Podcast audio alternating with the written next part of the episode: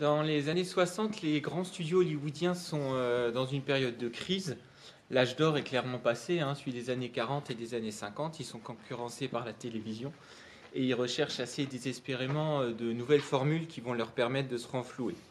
Euh, c'est le cas de la Paramount qui a eu un certain nombre de succès, mais qui là vivote un petit peu et qui là, dans les années récentes, vient d'avoir un seul succès qui est Love Story et euh, qui cherche un petit peu euh, de nouvelles idées. D'un autre côté, on a Mario Puzo, qui est un romancier, euh, qui là aussi cherche le succès, et son agent lui conseille d'écrire un roman sur la mafia en lui disant que c'est un sujet plutôt porteur et que ça pourrait faire un petit succès. Donc c'est un roman qu'il écrit déjà dans une perspective de succès et pas par conviction ou inspiration particulière. Hein. Il se renseigne beaucoup sur le milieu pour pouvoir en parler. Et euh, il va voir euh, les exécutifs de la Paramount et leur propose euh, d'acheter les droits, alors que le roman n'est pas du tout terminé.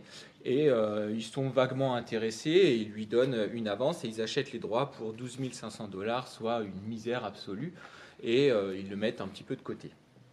Le roman finit par sortir et puis on, se décide à l'adapter. Le roman a un certain succès et euh, on se met en tête de trouver un réalisateur qui va pouvoir porter ce projet. Il n'y a pas beaucoup d'ambition à ce moment-là, d'autant que euh, tous les réalisateurs euh, contactés refusent le projet en l'estimant peu intéressant, d'autant que selon eux, le script met plutôt en valeur la mafia, ce qui, voilà, d'un point de vue moral, leur déplaît. Donc toutes les grandes figures déclinent, dont Sergio Leone aussi, qui euh, se prépare pour son propre grand film hein, sur la question qui aura lieu euh, quasiment 15 ans plus tard, qui sera Il était une fois en Amérique.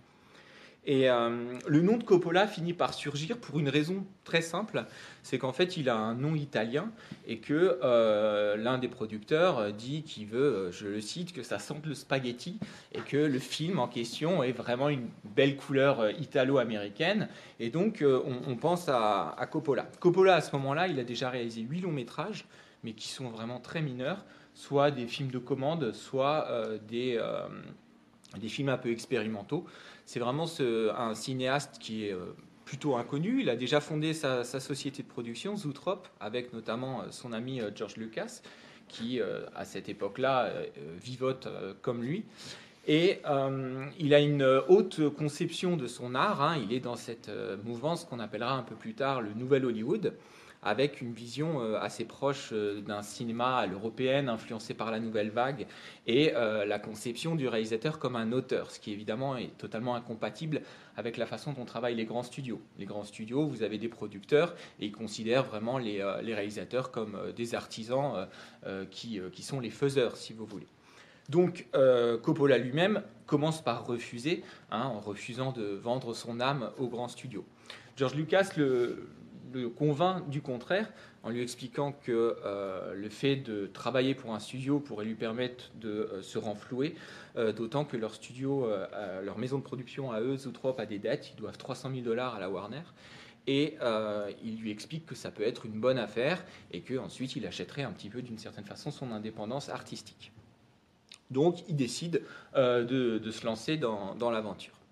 Euh, le, producteur, le directeur général euh, délégué à la production, Robert Evans, donc directeur de la Paramount, euh, considère Coppola comme voilà un, type avec lequel il va y avoir aucun problème du fait qu'il ait absolument aucune célébrité et qu'il va pouvoir lui imposer absolument toutes ses vues. C'est sans connaître Coppola qui a déjà commencé à travailler sur le sujet et qui a lu le bouquin qui se passe donc dans les années 40 et euh, l'a entièrement annoté. Hein, il a mis en place un, système, il a créé ce qu'il a appelé plus tard un notebook où il a la page du roman et autour une nouvelle page qu'il a euh, pour toutes ses annotations et qui sont euh, des, remarques sur la narration, des remarques sur l'aspect visuel du film. il a déjà un, très grand nombre d'idées. Et lorsqu'il tourne les pages du roman, les, les, scènes qui sont les plus surlignées, les pages qui sont les plus griffonnées sont selon lui les scènes qui deviendront les plus importantes euh, dans le film. Et c'est ce qui s'avérera être le cas. Euh, de son côté, Robert Evans a déjà commencé à faire écrire une adaptation euh, pour réduire le coût, parce qu'ils veulent un film à, petit budget. Il l'adapte dans les années 70. Puisqu'évidemment, une reconstitution historique va forcément faire, faire monter les coûts. Et, et Coppola s'oppose déjà à cette idée, Mario Puzo aussi, et ils arrivent à le convaincre de revenir à un récit qui soit plus proche de l'original dans, dans, les années 40. donc le, travail se met en route et, il y a évidemment la, question du casting qui se pose. Puzo et euh, Coppola euh, veulent que pour euh, Vito Corleone, on ait qui être le meilleur acteur au monde. leur première idée est celle de Laurence Olivier, qui décline parce qu'il est malade. Et il pense en second lieu à Marlon Brando. Marlon Brando, c'est une immense star hein, qui, depuis les années 50, tient le haut de l'affiche, mais qui, à ce moment-là, est dans une phase un peu descendante. Ses derniers films n'ont pas été de franc succès.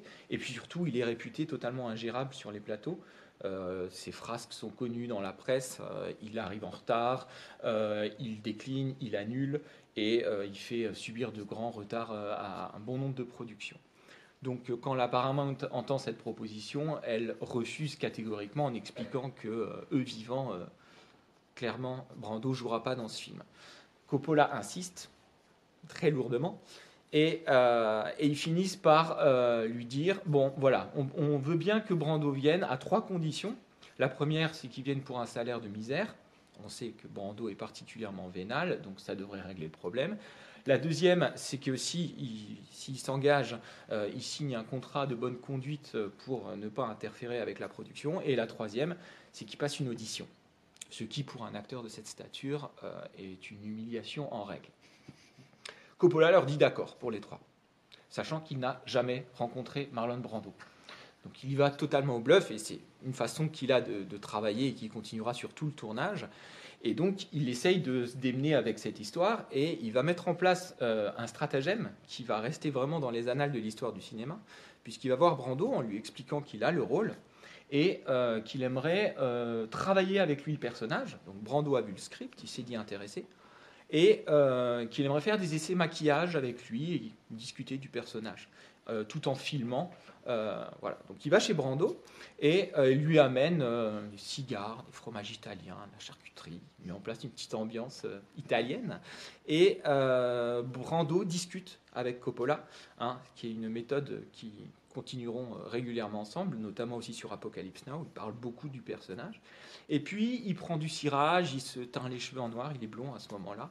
Il se les plaque en arrière, il prend des boules de, euh, enfin des mouchoirs en papier, il les met en boule, il se les met dans les joues en expliquant que pour lui, le personnage devrait ressembler à un bulldog.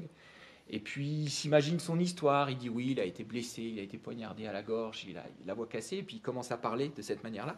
Et euh, tout en filmant assez discrètement, parce que Coppola sait que Brando déteste être dérangé quand, euh, quand on le filme. Coppola enregistre tout. Et euh, il est dans son personnage, il y a même un moment le téléphone qui sonne, il est chez lui et il répond au téléphone avec cette voix cassée comme ça, il reste complètement dedans. Quand, Coppola ramène ces images euh, à la Paramount, ils sont assez euh, bluffés quand même par la métamorphose et ils acceptent l'idée qu'éventuellement il, fasse le film et il s'avère contre toute attente qu'il accepte un salaire assez minime et un intéressement sur, le, sur les, revenus, les bénéfices du film sachant que euh, eux s'attendent pas à des bénéfices euh, extraordinaires, donc ils mettent une jauge qui ne euh, leur lui permettra pas d'avoir cet argent. Et donc Coppola arrive à obtenir Brando. Le deuxième acteur, hein, le casting est extrêmement long, très médiatisé à l'époque. le deuxième acteur qui est vraiment très important pour, pour Coppola, c'est Al Pacino. Al Pacino, à ce moment-là, c'est un inconnu absolu. Il a tourné un seul film, qui est Panic at Needle Park, qui n'est même pas encore sorti. Euh, Coppola l'a vu sur scène au théâtre et euh, il explique que quand il travaille sur le script euh, du parrain, chaque fois qu'il voit Michael, il a le visage de Pacino et pour lui c'est une évidence absolue, c'est lui qui doit jouer ce personnage. Les, producteurs évidemment sont totalement contre. Hein, ils pensent à Ryan O'Neill ou Robert Redford, Hein, qui, comme vous le savez tous, est un symbole même de la Sicile. Euh, ils veulent des têtes d'affiche, ils veulent, voilà, euh, et euh, ils le trouvent trop petit, ils le trouvent trop inconnu, et ils, sont absolument contre. Pacino va faire un nombre incalculable d'auditions. à chaque fois, il le rappelle. À chaque fois, Coppola est convaincu. À chaque fois, les producteurs refusent. Et il finit par en avoir un petit peu assez. Et dans les dernières, les dernières auditions, il ne le, prend plus trop au sérieux, d'autant qu'il réussit à dégoter un autre contrat sur une comédie. Et au moment où les studios finissent par céder, il est engagé ailleurs. Et la petite ironie, c'est que euh, Robert Evans va faire appel à un célèbre avocat du milieu immobilier euh, en lien très net avec la pègre, qui va euh, réussir à faire plier le producteur qu'a engagé Pacino. Donc il va lui expliquer qu'en gros, il a un grand projet d'immobilier, de, construction d'un hôtel à Las Vegas, et que s'il veut un jour que cet hôtel sorte de terre, il va falloir qu'il lui rende une, faveur. Et donc euh, le type accepte de lui donner un type Pacino dont il n'a jamais entendu parler. Et euh, c'est comme ça que Pacino revient sur la production euh, du parrain. Et ironie en plus, il s'avère que les ancêtres de Pacino viennent du petit village de Sicile qui s'appelle Corleone. Donc c'est un signe du destin. Pour le personnage de Michael, beaucoup, de, beaucoup d'acteurs avaient, avaient auditionné, et notamment James Caan, hein, qui joue Sony qui auditionnait pour le rôle de Michael. Et euh, pour les rôles de Sony, on avait un certain euh, De Niro, lui aussi euh, un inconnu notoire, qui fait de très belles prestations, qui tape clairement dans l'œil de Coppola, qui ne l'oubliera pas pour le parrain deuxième partie. Et Martin Sheen aussi, qui sera lui dans Apocalypse Now. Donc il y a vraiment quelque chose qui est en train de se créer et euh, l'arrivée de, Coppola dans ce milieu hollywoodien elle va lui donner un, très grand nombre de contacts qui vont irriguer très nettement euh, sa filmographie à venir. Euh, donc le casting étant, étant réglé, il va, le, le, tournage va se mettre en place. Donc Coppola fonctionne avec une méthode euh, qui est euh, à l'européenne, des répétitions, des improvisations, et euh, tout ce qui concerne son lien avec le cast, avec l'équipe des acteurs, va très bien fonctionner. Il commence par organiser un grand repas, italien bien entendu, dans lequel il va demander à tous les personnages de jouer leur rôle sans texte, en improvisant. Et euh, donc les personnages vont faire connaissance, les, comédiens, dont James Caan, Robert Duval qui joue Hagen, euh, Al Pacino bien entendu, et euh, Marlon Brando. Et l'osmose prend vraiment, et le cast entend extrêmement bien, et ça va donner vraiment une l'alchimie qu'on voit clairement à l'écran de, cette jeunesse et puis de, ces générations aussi qui cohabitent. Et euh, il y a pas mal d'anecdotes sur le tournage qui montrent une, excellente ambiance, avec euh, notamment euh, une tradition entre tous les comédiens masculins, et même Al Pacino, qui était pourtant quelqu'un d'assez réservé, mais qui a fini par être initié à ce qu'on appelle en anglais le mooning, hein, qui consiste à montrer ses fesses à peu près n'importe quand. Donc Coppola explique qu'il n'y a, pas, une journée de tournage où il n'y avait pas un moment euh, un acteur qui finissait euh, par montrer ses fesses, que ce soit par une fenêtre de voiture, derrière un bureau, le record étant attribué à Brando et euh, James Caan qui ont réussi à le faire devant les 450 invités du mariage, et ce qui a été moyennement apprécié d'ailleurs par les différentes personnes. Donc on est dans une ambiance comme ça où Brando en fait fait des blagues en permanence. Hein. Il a notamment rajouté des poids sur son lit quand les deux types montent sur l'escalier, sur le brancard, euh, parce qu'ils avaient l'air un peu bravaches. Donc il a fait en sorte que le lit euh, pèse 350 euh, kilos. Et, donc c'est de ce point de vue-là une excellente ambiance qui permet aussi certaines improvisations. Le fameux chat dans la première scène est en fait un chat errant qui traînait sur le plateau et que Coppola prend au dernier moment et qui met dans les, dans les bras de, Brando, qui adore les animaux, qui adore aussi les petits-enfants et qui, euh, qui joue avec lui. Et ils ont dû euh, réenregistrer tout le son, en fait, toutes les prises de parole en post-synchronisation, parce que le chat ronronnait tellement fort pendant la séquence qu'il a bousillé euh, tout, tout, le son qui avait été pré-réglé. Donc, de ce point de vue-là, ça fonctionne et les, les, les, les personnages arrivent à jouer ensemble. Pacino extrêmement impressionné par euh, Brando, ce qui explique son jeu assez, euh, assez monolithique, mais c'est aussi quelque chose dont il va faire une force et qui va clairement tremper euh, le personnage et lui donner l'aspect extrêmement froid et calculateur qu'on lui connaît. Du point de vue du rapport avec les équipes, là c'est une autre histoire. ça, va être un tournage extrêmement compliqué puisque euh, Coppola va passer son temps à se battre avec un producteur qui n'a pas du tout la même vision du film. Euh, dès le départ, euh, la première semaine, Coppola sent que c'est mal barré pour lui. Les équipes, qui sont des équipes rodées du système hollywoodien, notamment de la Paramount, comprennent absolument pas la façon dont ce jeune Blanc-bec euh, fonctionne. Il, ferme le plateau de temps en temps pour faire des répétitions. Euh, il discute longuement avec les comédiens. Il réécrit des scènes du jour au lendemain, alors que eux sont des techniciens hyper professionnels et ils veulent que tout soit mis en boîte le plus rapidement possible. Euh, Coppola explique qu'un jour, il est aux toilettes, il est dans une, cabine de toilettes, et deux personnes de l'équipe technique arrivent, et elles se lâchent sur le réalisateur sans savoir qu'il est là, en expliquant que c'est un amateur et que de toute façon, il finira pas la semaine, euh, tellement il est incompétent et que la production va, remettre un peu de l'ordre dans tout ça. Et euh, effectivement, il est sur la sellette pendant la plupart du, tournage en réalité. Il sait qu'il risque de, se faire virer. Robert Evans, quand il voit les premiers rushs, il hallucine en fait il voit la couleur déjà, la sous-exposition, donc il demande s'il a oublié d'enlever ses lunettes de soleil et euh, pour quelle raison le film est si sombre, donc il pense qu'il y a des problèmes de réglage. Euh, quand il entend Brando euh, parler, il demande si ils ont prévu de sous-titrer pour que les gens comprennent, et donc il est... Evans, c'est un personnage extrêmement charismatique, qui a vraiment une grande gueule et qui dit les choses de manière, évidemment, en tant que producteur, toujours très, très directe. Euh, et, donc, il conteste à peu près tous les choix que fait euh, Coppola.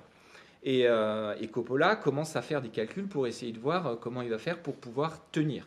Al Pacino, pareil, tout le monde le considère comme étant un très mauvais acteur, jusqu'à la fameuse scène du restaurant, hein, de l'assassinat, où là, les producteurs vont comprendre qu'ils ont face à eux quelqu'un qui a un réel talent et, des choses à revendre. Mais euh, pour, euh, pour Coppola, euh, c'est un, une tension constante. Alors, il a quelques avantages qui sont aussi des inconvénients. C'est que la pression monte autour du film. Il y a notamment la Ligue des droits italo-américains qui, euh, qui va rentrer en campagne contre le film en expliquant que ça va dégrader l'image des Italo-Américains, de les associer à la mafia, etc. Ce qui est très drôle, c'est que euh, les pressions vont être assez mafieuses pour justement contrer la production du film. Hein. Tout le monde refuse l'accès à l'Italie, ils ont des, euh, des, voitures qui sont abîmées, etc. Et, et, donc, il va y avoir une négociation avec cette ligue et les mots mafia et Cosa Nostra n'apparaîtront absolument jamais dans le film. Effectivement, on ne les entend pas. Ça, c'est réglé. Mais toute la campagne médiatique fait que finalement, euh, voilà, la réputation du film commence à vraiment faire parler d'elle. Et en plus, ça, contribue à un succès croissant du livre, qui devient réellement un best-seller. Donc en cours de route, le film devient beaucoup plus important.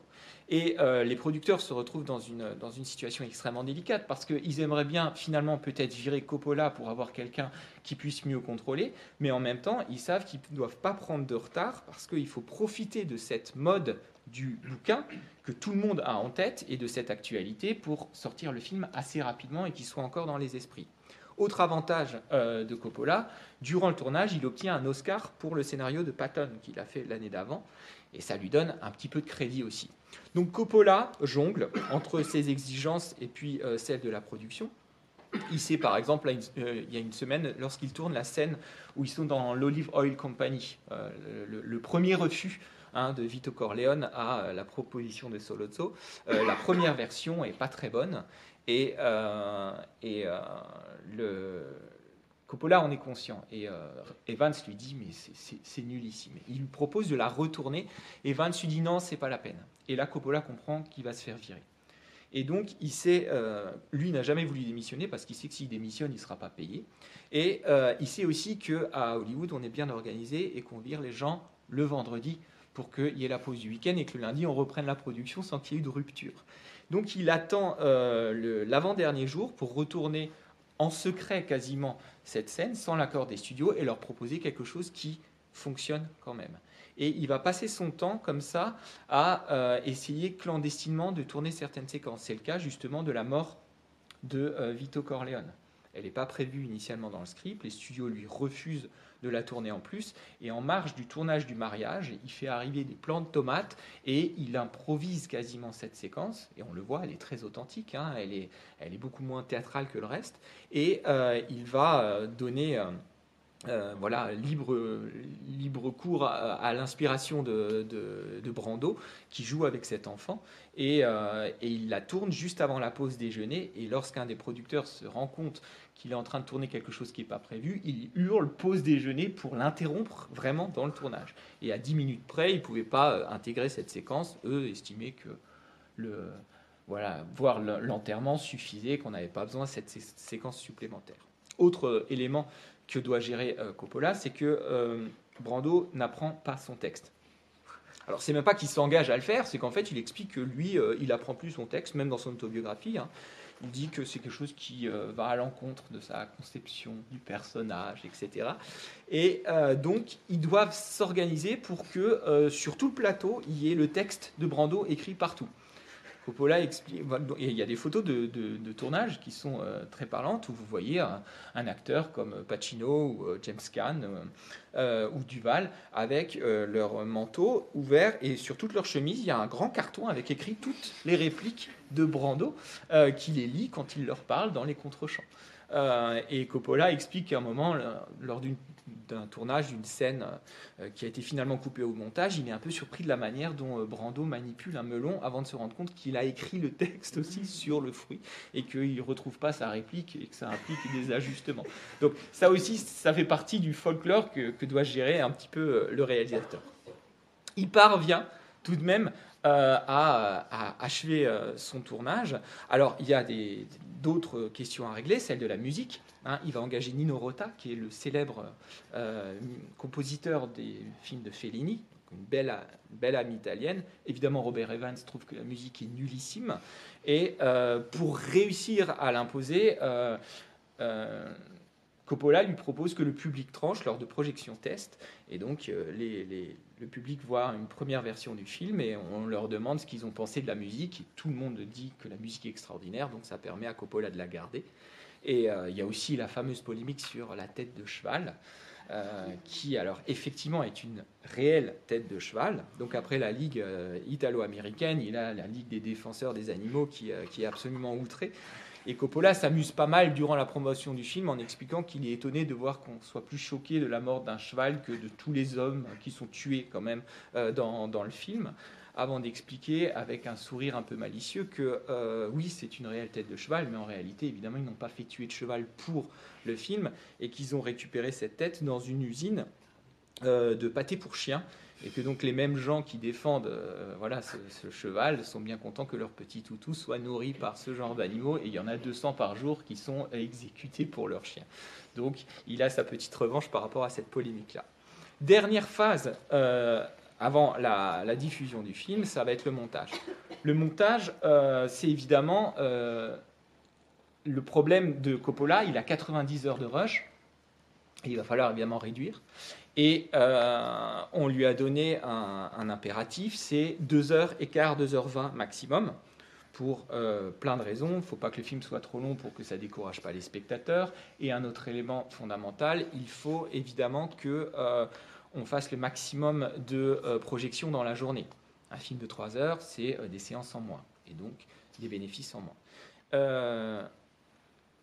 Euh, Evans dit à Coppola, tu fais le montage qu'on a exigé, 2h20. si tu fais plus, parce que Coppola est allé à San Francisco dans son fief pour le monter, on reprend tous les négatifs et tous les rushs et on les monte, c'est nous qui les montons à Hollywood, à Los Angeles il s'exécute, il lui montre le montage et euh, Evans lui dit mais qu'est-ce que c'est que cette merde? Tu me montres une bande-annonce et tous les meilleurs moments ils sont pas là. Il dit bah oui mais en même temps j'ai été obligé de raccourcir. J'ai une version de 3 heures, il lui montre la version de 3 heures, il fait effectivement la version de 3 heures, c'est celle qui vaut le coup. Ensuite on va avoir deux versions de l'histoire, celle que je viens de vous raconter, la version de Coppola, et la version d'Evans qui explique que euh, Coppola n'avait pas su monter son film et que c'est lui qui a eu cette idée du montage de 3 heures et qu'il a sauvé le parrain et qu'en gros c'est carrément lui le créateur et c'est ce qui dira beaucoup dans la promotion du film après coup et qui fâchera évidemment très fort les deux collaborateurs. Toujours est-il qu'on accepte un film de 3 heures et qu'on accepte, c'est une innovation aussi à l'époque, euh, que le film sorte sans entracte. Hein. dans les grands films qui durent au-delà de, 2h45, vous avez un entracte. Et là, ils sont tous conscients qu'il y a une tension continue qui fonctionne et qu'il n'est pas question de, couper le film. Et ça, ce sera aussi une nouveauté. Le film sort donc en 72 avec euh, un peu de retard par rapport à ce qui était prévu. Il sort euh, l'été, il était censé sortir à Noël, raison pour laquelle il y a des séquences qui se passent à Noël pour être raccord avec le public. Et, euh, le film est un gigantesque succès. il y a eu beaucoup hein, de médiatisation du tournage, mais il y a aussi tout un système de production, de distribution très novateur qui est mis en place, puisque cette fois les studios proposent un nouveau système de sortie où le film sort dans toutes les salles en même temps. Alors qu'avant, il y avait une sortie échelonnée, les grandes salles, puis la province, puis euh, encore plus loin. Et euh, donc les films avaient de très longues carrières, mais euh, les studios ne récupéraient les bénéfices qu'après coup. Là, Evans et la Paramount proposent le film à n'importe qui, mais payable d'avance, ce qui fait qu'ils vont avoir un argent qui arrive extrêmement rapidement. Et, et puis, le film génère, certains exploitants hein, font un, un moins grand nombre de séances que ce qui serait possible, ce qui va créer en fait une, offre raréfiée et exciter la demande. Et il y a des files d'attente absolument partout aux États-Unis pour voir le film. Et euh, donc il y a forcément ça engendre encore plus de succès. Tout le monde veut voir le film. Et c'est l'un des premiers films de l'histoire du cinéma à passer la barre des 100 millions de dollars, alors que le film n'en a coûté que 6. Et donc c'est l'un des films les plus rentables de tous les temps qui va euh, évidemment propulser euh, Coppola euh, dans une nouvelle ère de, son, de, sa carrière, d'autant que lui a une participation aussi au bénéfice. Brando, très mal conseillé, avant la sortie du film, a revendu sa participation pour une somme dérisoire de 200 000 dollars, alors qu'il aurait pu en toucher plusieurs millions s'il l'avait gardé. et donc il a viré tous ses collaborateurs suite à tous ses conseillers, avocats, etc., suite à, à cette déconvenue. Donc le film est nommé 11 fois aux Oscars, il en remportera 3. Meilleur film, meilleure adaptation et euh, meilleur acteur pour Marlon Brando, qui, ultime bravade, hein, fera venir euh, refuser son Oscar par une euh, indienne américaine qui va faire un très long discours sur lequel elle expliquera que M. Brando refuse en soutien au traitement fait aux Indiens d'Amérique dans l'industrie hollywoodienne et dans la nation à plus forte raison quand euh, dans la pré-production, euh, Coppola présente le film, il annonce tout de suite que le film, selon lui, n'est pas un film sur le crime organisé, mais euh, une chronique familiale. Donc c'est le premier parti pris et c'est ce qui fait l'originalité. Le film de gangster existe depuis très longtemps dans l'histoire du cinéma américain, mais là, il va vraiment décider d'avoir un axe, de partir de la vie privée euh, plutôt que de celle du crime organisé. Et effectivement, c'est clairement un film sur la famille hein, et sur notamment cette identité italo-américaine. Et c'est quelque chose qui a beaucoup marqué à sa sortie toute la communauté italo-américaine euh, s'est vraiment euh, sentie représentée et tous les détails qui irriguent le film, hein, que ce soit ses enfants qui courent, que ce soit euh, ce qu'on évoque, les recettes de cuisine, la musique, les danses, c'est vraiment quelque chose qui compose très clairement l'identité du film. toute la dimension de ce folklore, elle crée une identité derrière laquelle va se construire les personnages. C'est aussi en plus un film qui est fait en famille, puisque Carmine Coppola, le père de, euh, Francis Ford, euh, est, un compositeur. Il apparaît à certains moments, il a composé certaines des musiques secondaires du film. Hein. il sera associé plus tard à, pas mal de musiques des, films de, son fils. Euh, la sœur de Michael est jouée par la sœur de Coppola. Euh, lui était un peu contre, il l'a trouvée trop belle pour être une fille euh, de gangster, mais euh, elle obtient le rôle. Et le bébé qui est baptisé à la fin, c'est Sofia Coppola, qui est aujourd'hui hein, une réalisatrice, et qui naît pendant le tournage, et donc elle fait ses premiers pas vraiment durant, durant cette, marche même pas, mais en tout cas, en tant qu'actrice, elle naît littéralement à l'écran euh, dans ce film. Donc il y, a aussi euh, cette, euh, cette, ambiance familiale évidemment prééminente. On remarquera d'ailleurs que cette scène qui ouvre le film avec Bonacera qui vient demander une faveur, ce qui, le moment où il rend la faveur, et il expliquait hein, qu'il n'osait pas parce qu'il avait peur de se compromettre, cette faveur est une faveur justement familiale cette très belle scène où il doit justement euh, embellir le corps du fils, c'est vraiment une histoire de famille et non pas une histoire de crime. Et euh, les éléments les plus importants du film sont centrés autour de cette idée-là. Alors esthétiquement, il y a euh, évidemment des partis pris qui sont très forts.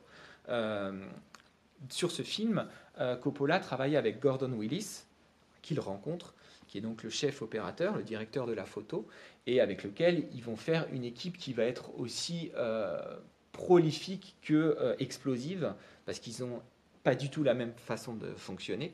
Euh, Gordon Willis est un puriste hein, qui veut vraiment que tout soit réglé au préalable et qui évidemment va créer des marquages, va euh, déterminer les déplacements des personnages et lorsque euh, Coppola propose un autre déplacement, bah, subitement l'acteur se retrouve dans le noir et il exige de Gordon Willis que ce soit éclairé et l'autre lui explique oui mais là il y a 4 heures de réglage pour que ce soit possible, l'autre pique une crise, il veut que ça se fasse maintenant, etc. Donc ils s'engueulent en permanence, ils se retrouvent très souvent à claquer la porte chacun de leur côté. Un jour d'ailleurs Coppola euh, tape de toutes ses forces dans sa loge euh, contre, une cloison et il l'a fait exploser et les gens pensaient qu'il s'était suicidé en fait tellement euh, l'ambiance était explosive sur, le plateau.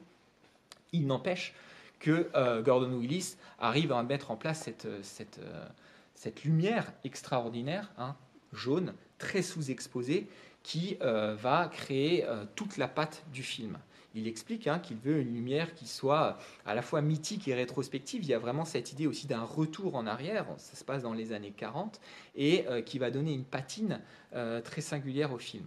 Si on regarde, hein, Gordon Willis se fera appeler après ce film le prince des ténèbres, il sous-expose toujours en permanence, ce qui fait que là aussi, hein, Evans ne comprend pas, il dit mais on voit jamais les yeux de Brando, c'est quand même un vrai problème. Et puis son inquiétude aussi à Evans, c'est les drive-in parce que dans les drive-in, c'est des projections à l'extérieur. Et il dit, mais ils vont rien voir dans les drive-in, c'est trop sombre. Et eux, ils n'ont rien à faire des drive-in, d'autant qu'ils sont un peu en perte de vitesse. Mais on voit, voilà, à chaque fois les, préoccupations qui n'ont strictement rien à voir. Et euh, il met en place donc un cadre qui est un cadre figé avec des plans qui sont souvent des plans fixes, euh, assez vastes, dans lesquels les comédiens, eux, ont à se déplacer. Et, euh, il va y avoir une un va-et-vient entre les exigences de narration extrêmement rigoureuses de euh, Gordon Willis et l'improvisation un peu plus euh, dramatique, on va dire, euh, de, Coppola. Coppola, de temps en temps, demande des mouvements de caméra et Gordon Willis rechigne vraiment à les mettre en place. Ce qui fait que quand ils sont là, c'est qu'il se passe réellement quelque chose. Vous savez, ce très beau premier plan, hein, ce plan séquence qui recule du visage de Bonacera, qui réellement naît dans l'obscurité et qui euh, est l'un des premiers mouvements d'ailleurs de caméra assisté par ordinateur. Euh, c'est pas quelqu'un qui tient la caméra hein, pour qu'on ait cette lenteur extrêmement calculée sans un coup. Et euh, vous avez aussi la scène par exemple où euh, très clairement Mike devient un membre de la famille lorsqu'il décide que c'est lui qui va aller tuer euh, Solozzo, où là, la caméra approche de lui. Donc on a vraiment euh, un élément dramatique. Quand ça n'est pas statique, c'est qu'il se passe réellement quelque chose. Donc euh, il, y a quelque chose qui, au sens propre du terme, un drama, le mouvement, va mettre en valeur des éléments essentiels de l'action. C'est aussi dans cette collaboration que vont se jouer des effets esthétiques. dans la fameuse scène où Corleone se fait assassiner, vous avez cette image splendide des oranges qui roulent sur le sol. Euh, Coppola dit à Gordon Willis, bon là on va faire une plongée. Et Gordon Willis ne comprend pas ce plan. Il dit, mais quel est le point de vue? Qui est-ce qui regarde ça? Et là, Coppola lui dit, mais c'est, le point de vue, c'est moi, c'est Orson Welles, c'est, euh, l'esthète. Et lui veut être du côté de la narration. Ce qui fait que les, rares moments où on a ça, ce sont des tableaux qui euh, sont réellement visibles et l'esthétique prend tout son sens. Ce sera la même chose dans le restaurant quand on voit le carrelage, hein, où euh, là aussi, il y a une dramatisation et l'esthétisation, elle se fait au profit d'une emphase qui est justement ponctuelle et qui va réellement euh, donner la chair aussi au film. Un autre thème qui est largement exploité au niveau de l'esthétique, c'est euh, euh, comment dire, l'alternance entre l'intérieur et l'extérieur. Hein, toute la première partie se passe à l'intérieur et toute la photographie met en valeur cet intérieur. On est dans des intérieurs qui sont cossus, qui sont riches, avec euh, de l'obscurité et l'or aussi, hein, le doré qui est permanent, et qui évidemment nous met dans ces conversations de pouvoir occulte et qui clairement nous mettent dans un esprit de fascination par rapport à cette représentation du pouvoir. Et à l'extérieur, vous avez cette fête, la fête de famille, les codes, les rites dans lesquels évidemment s'inscrivent cette famille italienne. Et euh, si vous regardez, dès la première séquence, on joue d'une alternance très violente entre l'obscurité et la lumière, et en même temps, on vous montre euh, ce jeu des regards où euh, le photographe, on lui, casse hein, sa photo, où vous avez son, appareil. Vous avez aussi les fédéraux qui sont en train de noter les plaques et qui, eux, regardent justement les rares scènes qui se passent à l'extérieur, parce que c'est les moments où il y a quelque chose qui pourrait éventuellement exploiter. Et euh, on va retrouver ça euh, dans, les thématiques qui suivent dans le film. Tout ce qui se passe à l'extérieur sont des scènes de mise en danger. Hein, si vous regardez, à chaque fois qu'on quitte le fief, euh, vous avez évidemment le, moment où Carlos se fait tabasser dans la rue, par exemple. Vous avez la scène des oranges, où Don Vito se, fait assassiner. Et bien entendu, la scène du péage, hein, qui a été une scène la plus compliquée à, tourner de loin et qui est clairement un hommage euh, de Coppola euh, au final de, euh, du film d'Arthur Penn, Bonnie and Clyde, où on a ce final où on voit aussi des corps pour la première fois dans l'histoire du cinéma. Là, on est en 67, c'est la fin du code Hayes, hein, la censure n'est plus, donc on, peut se permettre de nouvelles choses. Et c'est la première fois qu'on voit réellement des impacts de balles sur des corps et du sang. Et, Coppola aime cette idée et il a envie de, voilà, de la mettre plus loin. Le pauvre acteur se retrouve avec des centaines d'impacts euh, prêts à exploser sur lui. Ils ont droit qu'à une seule prise. La prise coûte 100 000 dollars et il faut qu'elle fonctionne parce qu'ils n'ont pas le budget pour la, refaire. Et elle fonctionnera donc.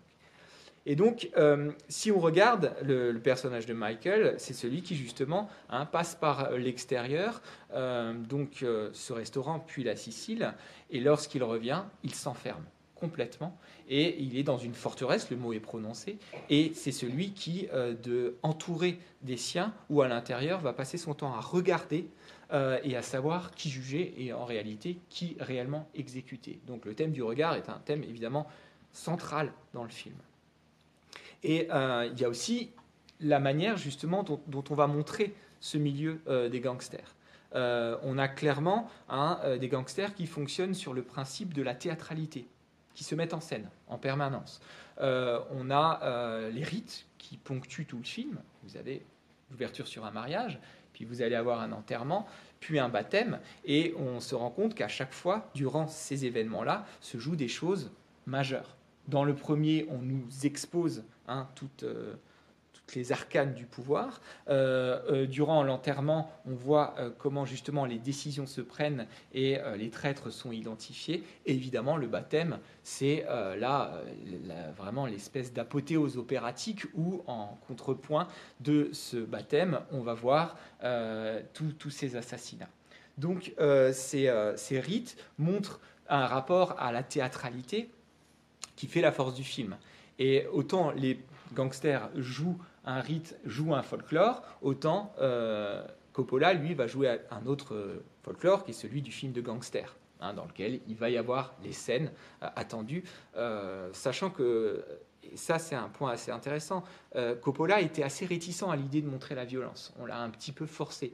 il savait, par exemple, la, la tête du cheval, il n'y tenait pas particulièrement, mais il savait que le public qui avait lu le bouquin voulait absolument cette scène.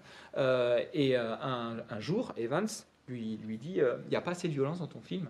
Donc on va faire venir des réalisateurs de films d'action euh, italiens qui ont ça dans le sang, qui s'y connaissent, et puis euh, ils, vont tourner des séquences. Donc quand Coppola apprend ça, il est absolument terrorisé, il est hors de question que des, gens viennent interférer dans son film. Donc il, prend sa sœur et lui dit on, on, va imaginer une scène où tu casses tout. Et alors, pour l'histoire, c'est avec son fils de 9 ans, Gio, qu'elle répète donc c'est Joe qui doit taper euh, sa tante pendant qu'elle casse des assiettes, et c'est la séquence que vous voyez, hein, où elle se fait frapper. Et là, clairement, c'est une scène qui a été rajoutée pour satisfaire les besoins de la production qui voulait des scènes de violence où on casse tout, où il y a de la caméra un peu à l'épaule, etc. Et donc cette violence-là, euh, elle fait partie évidemment de la codification, avec aussi ces petites phrases hein, qui sont devenues extrêmement célèbres. Et c'est ça qui est intéressant, c'est que la manière dont euh, euh, Coppola montre ce milieu va en faire réellement, on va passer de la théâtralité à réellement la mythologie. Et si on regarde ces gangsters, finalement, on ne voit pas beaucoup de le mal qu'ils font. Ils font seulement du mal entre eux Et c'est assez intéressant. Tous les meurtres, c'est des gangsters qui se règlent leur compte, mais on ne voit pas de victimes civiles. On n'évoque pas euh, les pauvres petits commerçants qui sont raquettés, la prostitution. On parle de loin, justement, de euh, la drogue, mais généralement, c'est pour dire qu'on ne veut pas parce qu'on a quand même une âme, ou alors pas dans les écoles. Donc il y a aussi quelque chose qui euh, permet aussi cette, cette espèce de légende autour de, de, cette mafia qui va devenir presque sympathique d'une certaine façon, et qui va conduire effectivement à une codification des, des, phrases qui vont rester dans la culture. Hein. Je lui fais une offre qu'il ne peut pas refuser, qui est répétée régulièrement. Et, euh, on il y a des études qui ont montré l'impact qu'a eu ce film. Les fédéraux expliquent hein, dans, les années, euh, dans les années 70 ceux qui font des écoutes sur la pègre, qu'ils entendent réellement des gens parler comme dans le film et qui se créent une identité qui correspondrait au romanesque qu'ils ont vu. C'est tout le thème d'ailleurs de la série des Sopranos qui joue à fond là-dessus, où on voit justement hein, des gens de la mafia, euh, un peu de, province, et qui euh, veulent imiter leur modèle, euh, où la fiction va donc nourrir ici clairement la réalité. Donc dans cette, euh, dans, cette ambiance, il y a une vraie question évidemment sur la manière dont euh, le personnage euh, de, Michael va être mis en valeur ou non. C'est un personnage qui arrive de manière très intéressante dans la mesure où il n'est pas intégré. Dans les premiers plans, il est de dos, hein, il est perdu dans la foule et il est dans une clarté très bien coiffée. On sent à chaque fois qu'il dénote par rapport au reste de la famille. Et tout le film va être un film qui va procéder par étapes d'assimilation pour faire de Michael le nouvel héritier. Il va d'abord y avoir euh, cette euh, initiation euh, à, la, violence, évidemment, par cette scène de meurtre, et, puis cette initiation à la culture par cette enclave sicilienne hein, qui va lui permettre de réellement se mettre en rapport avec ce vieux monde qui définit tous les codes de cette mafia. Euh, et, à partir de là, il va pouvoir devenir réellement un personnage. Et on voit que la manière dont il met en place euh, son personnage est clairement euh, comme un metteur en scène. La façon dont il travaille cette, fameuse scène centrale hein, du meurtre de Solozzo, c'est celle vraiment d'un acteur qui prépare. Il est briefé, on lui explique ce qu'est l'arme, on lui explique ce qu'il doit faire, lâcher l'arme, etc. Et à ce moment-là, c'est un acteur. Il y a une métaphore qui revient, c'est celle qu'on voit dans le titre, hein, avec euh, cette, euh, ce puppet master, vous savez, les, fils qui tiennent le pantin. Et donc, il, la scène où il tue, c'est la scène où justement il casse les fils dans la mesure où il improvise un petit peu. Il respecte pas exactement le rôle qu'on lui a donné. Il va aussi mettre en scène sa place dans la famille en occupant une place centrale et en prenant la parole et en décidant justement de renverser euh, la dynamique qui était euh, celle euh, jusqu'alors quand lui était clairement de côté. On lui demandait en gros d'être un standardiste. et donc c'est celui qui organise l'espace pour devenir un élément central. Et évidemment, le sommet de sa mise en scène, ça va être cette scène du baptême où là, euh, il arrive, et ce baptême, c'est clairement le sien, hein, c'est son baptême en tant que donne, on le voit très clairement, et euh, en alternance, on va avoir à chaque fois euh, ces meurtres qui fondent son pouvoir et qui créent hein, très nettement chez le spectateur une fascination pour son savoir-faire et une mise en parallèle entre quelqu'un qui réussit parfaitement et en même temps qui le fait par le meurtre. Et c'est là toute l'ambivalence du message. Parce que euh, lorsque euh, fait cette déclaration, Coppola, sur la chronique familiale, il ajoute aussi que c'est un film qui est une métaphore du capitalisme en Amérique.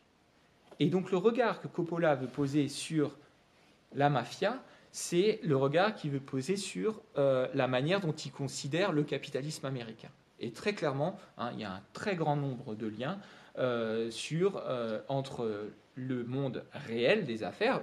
D'ailleurs Michael dit à Kay que d'ici 5 ans, tout sera légal, hein, ce qui montre que euh, euh, pour lui, c'est exactement la même chose. Et on voit que des sénateurs envoient hein, des cadeaux, etc., qui sont présents. On voit évidemment un flic corrompu, qui sera le levier de l'ascension du pouvoir de Michael.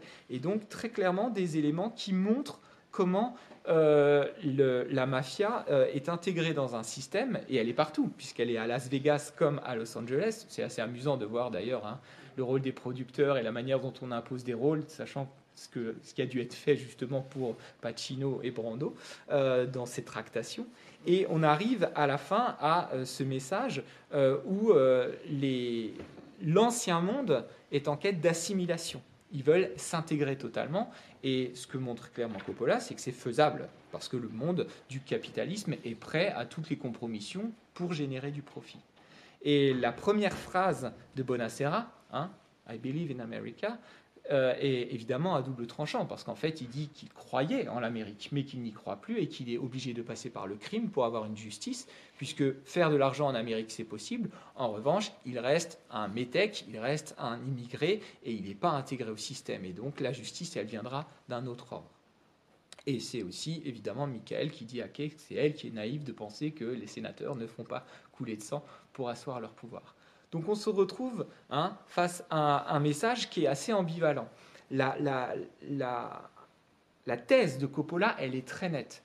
Michael, c'est quelqu'un qui navigue entre deux eaux, et euh, la superbe scène hein, qui, a, lieu entre Michael et euh, son père, qui a été une scène rajoutée d'ailleurs, hein, que, que, Coppola n'avait pas eu le temps d'écrire et qu'il s'est rendu compte en cours de tournage qu'elle manquait, il l'a fait écrire par un, autre scénariste, euh, qui, est devenu un très grand scénariste, et notamment Robert Town, c'est celui qui a écrit euh, Chinatown, par exemple. Cette scène-là, elle montre justement hein, le, regret qu'a Vito de ne pas avoir su faire cette intégration totale, et il souhaitait autre chose pour Michael. Et Michael est à la fois celui qui veut s'assimiler et celui qui va être l'héritier, et qui va naviguer comme ça entre deux eaux. Mais clairement, Coppola dit qu'il a vendu son âme faut pas oublier ce dernier plan terrible de Kay, la porte qui se referme sur Kay. On a vraiment le regard de celle qui a compris alors qu'il lui a dit non et qui euh, le considère comme un monstre. Et paradoxalement, le succès du film repose aussi sur un malentendu. Les gens ont trouvé euh, exceptionnel ce personnage. Il y a même certains cadres exécutifs euh, dans le milieu du cinéma qui adoptaient cette attitude hein, de, froideur glaciale, d'insolence comme ça, et euh, qui, trouvaient que ce personnage était fantastique. Et on arrivait dans ces années, hein, Nixon, où on avait cet idéal de se dire que finalement, la réussite l'emporte sur le salut, si vous voulez. Et c'est un c'est un malentendu qu'on retrouvera dix ans plus tard avec l'autre très grand rôle, l'un des autres très grands rôles de Pacino, qui est évidemment le Tony Montana de Scarface, euh, où il a été adulé par une partie du public, sans voir que c'était évidemment un, portrait complètement immoral et d'une grande vulgarité aussi. Euh, et donc on se retrouve avec un, personnage qui, euh, par bien des points, correspond aussi dans, dans, cette façon de naviguer entre plusieurs univers et euh, d'avoir du mal à, réussir à trouver, mais de finir sur une éclatante euh, réussite, euh, on peut y voir aussi un autoportrait du cinéaste qui se compromet avec Hollywood pour arriver à faire son art, joue entre le classicisme total de sa mise en scène et la modernité de son approche, entre son audace et son respect de certains codes, de certaines formes. Et effectivement, après ce film, Coppola sera réellement le patron d'Hollywood. Il va avoir euh, devant lui un boulevard, il va pouvoir faire ce qu'il veut, notamment le parrain 2 avec tous les moyens hein, qu'il euh, euh, désire, et il va y faire une expérience du pouvoir qui va durer une décennie, au terme de laquelle il va un petit peu se brûler les ailes. Je vous rappelle que Coppola est toujours en vie, et que sa, carrière est une carrière extrêmement étrange, qui montre clairement quelqu'un qui s'est un peu brûlé au contact d'un pouvoir absolu, et ça c'est vraiment toute l'histoire aussi du nouvel Hollywood.